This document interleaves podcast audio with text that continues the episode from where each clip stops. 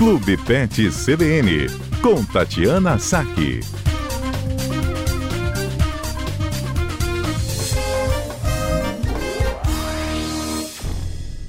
Tati, vamos até trazer aqui para o nosso ouvinte, com a sua ajuda, né, uma segunda parte da conversa que a gente começou no último quadro sobre a responsabilidade do tutor e como ele pode se tornar, inclusive, cidadão com a sua prática junto ao seu pet, né? E por onde que a gente pode retomar a nossa conversa? Ah, falamos um pouquinho que todo, todo animal é um ser vivo que depende de nós, né? E que adotar é um ato de amor, mas comprar também deve ser. É, a gente tem, a partir da, da, do momento que a gente decide ter um animal, a gente tem que saber que cada espécie tem suas características, né? Então, se eu quero ter um cão, ele é um, ele é um animal que vai precisar de muita atenção, vai precisar de passear. Se é um gato, a gente tem que restringir o acesso dele à rua, ele vai precisar de um enriquecimento ambiental. Se for um réptil, ele vai precisar provavelmente de um terrário, de controle de temperatura. Então, é, cada um hamster vai precisar de um de um local adequado para que ele para que ele possa ter qualidade de vida. Então isso é uma coisa muito importante, né? Porque às vezes a gente decide ter um, uma determinada espécie, mas a gente não consegue atender a necessidade dele Sim. dessa espécie, né? Uhum. E, e, isso acaba podendo gerar frustração tanto para o animal quanto para o tutor. Né? No caso de um cão se você decide ter um animal de caça num apartamento, né, um cão de pastoreio de trabalho que não tem nada para fazer, ele vai acabar destruindo a casa, como a gente já comentou algumas vezes, se ele ficar entediado. Então é importante que a gente saiba as características de cada espécie e, no caso dos cães, a característica da raça, quando a gente decidir por ter um animal. Ótimo. É, a saúde física, né? A gente tem que estar bastante preocupado com a saúde física do animal.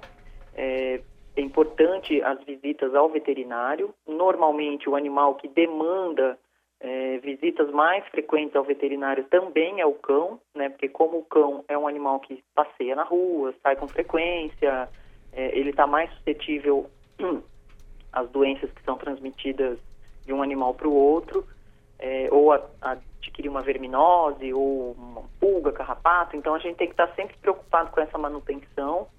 É, ele precisa ter um abrigo adequado, um local adequado para dormir, para passar o dia, a atividade física, como a gente disse, né? E a alimentação adequada. Então, a gente também vê, muitas vezes, é, erros gravíssimos de manejo.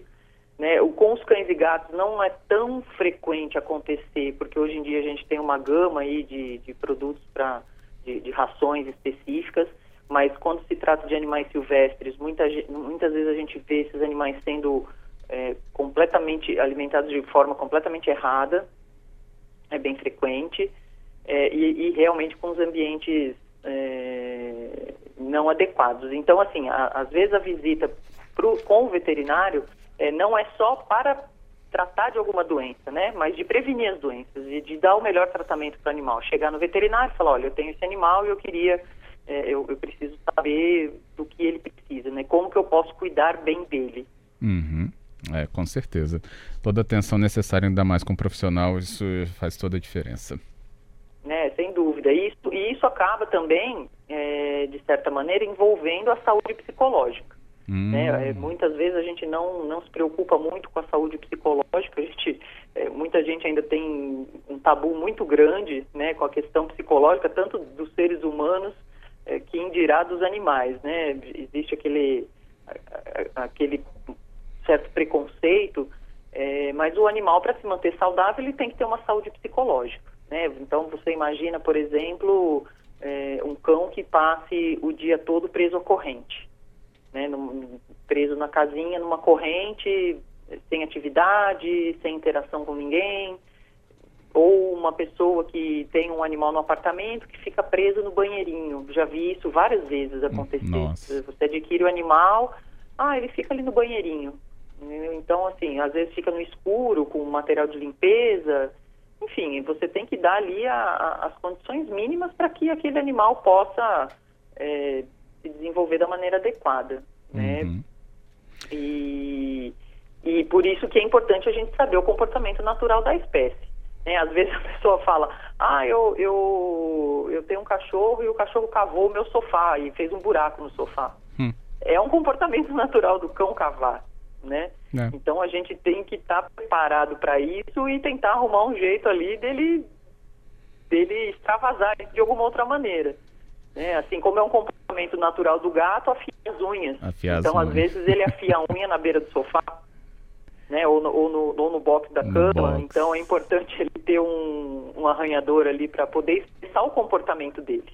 Né? Assim, os hamsters gostam de fazer exercício naquelas rodinhas. É, às vezes os, a, a chinchila gosta de tomar banho de, de pozinho de mármore. Então, tem assim, cada espécie tem realmente a sua característica e que vai contribuir para a saúde psicológica. É, e nisso a internet já dá um grande ganho para é, pelo menos essas, esse conhecimento básico né, sobre as espécies. É bom é, saber usar isso também. Não, sem dúvida.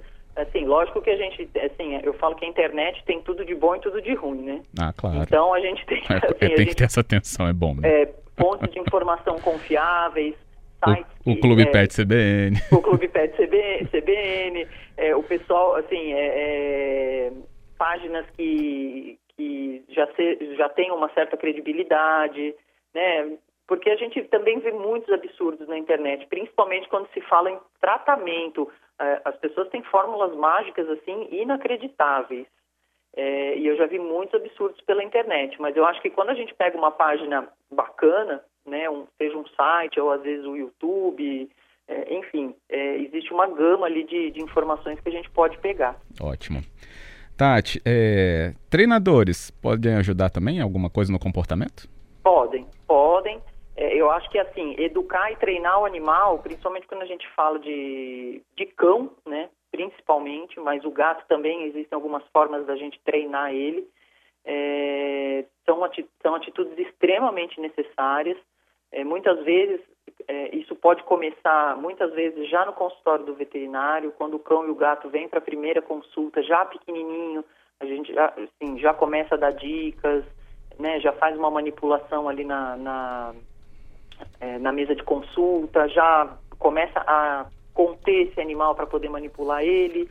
Então, isso são formas de educação e treinamento mas dependendo ali do, do, do gênio do animal, né, do, do, comportamento, um adestrador ou um especialista em comportamento pode ajudar bastante.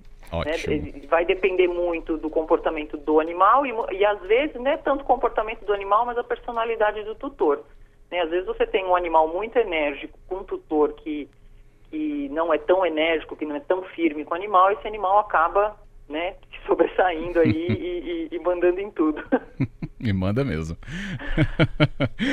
Tati, eu vou precisar encerrar nossa conversa, por causa inclusive das outras consequências que estão aparecendo no trânsito da Grande Vitória. Deixo até o nosso canal aberto para o ouvinte mandar né, as leituras que, eles têm, que ele tem é, da convivência com o seu pet nesses pontos que a gente destacou hoje e a gente retoma os detalhes na nossa próxima conversa. Ótimo, acho super importante que, que, é que relatem as suas experiências Isso que é fundamental. de posse responsável. É, é, e às vezes a gente tem tanta experiência tão próximos de nós, né? No mesmo condomínio, uma troca de conversa no passeio da pracinha que também vai ajudando bastante. Até a Cláudia falou aqui com a gente, ó. Eu passei a conhecer melhor da minha raça quando encontrei uma igual no Pracão. que é a Praça Exato. de Cão em a Jardim da Penha. Cães, exatamente. Você começa a observar que o, o, cão, ah, o Golden gosta de buscar a bolinha, o meu Golden gosta. Não, não é o seu Golden, são todos os Golden. é, é, bem, é bem bacana. Ah, então a gente vai com certeza trazer novas orientações. Obrigado, okay. viu, Tati? Obrigada, Fábio. Até a próxima quarta. Até a próxima.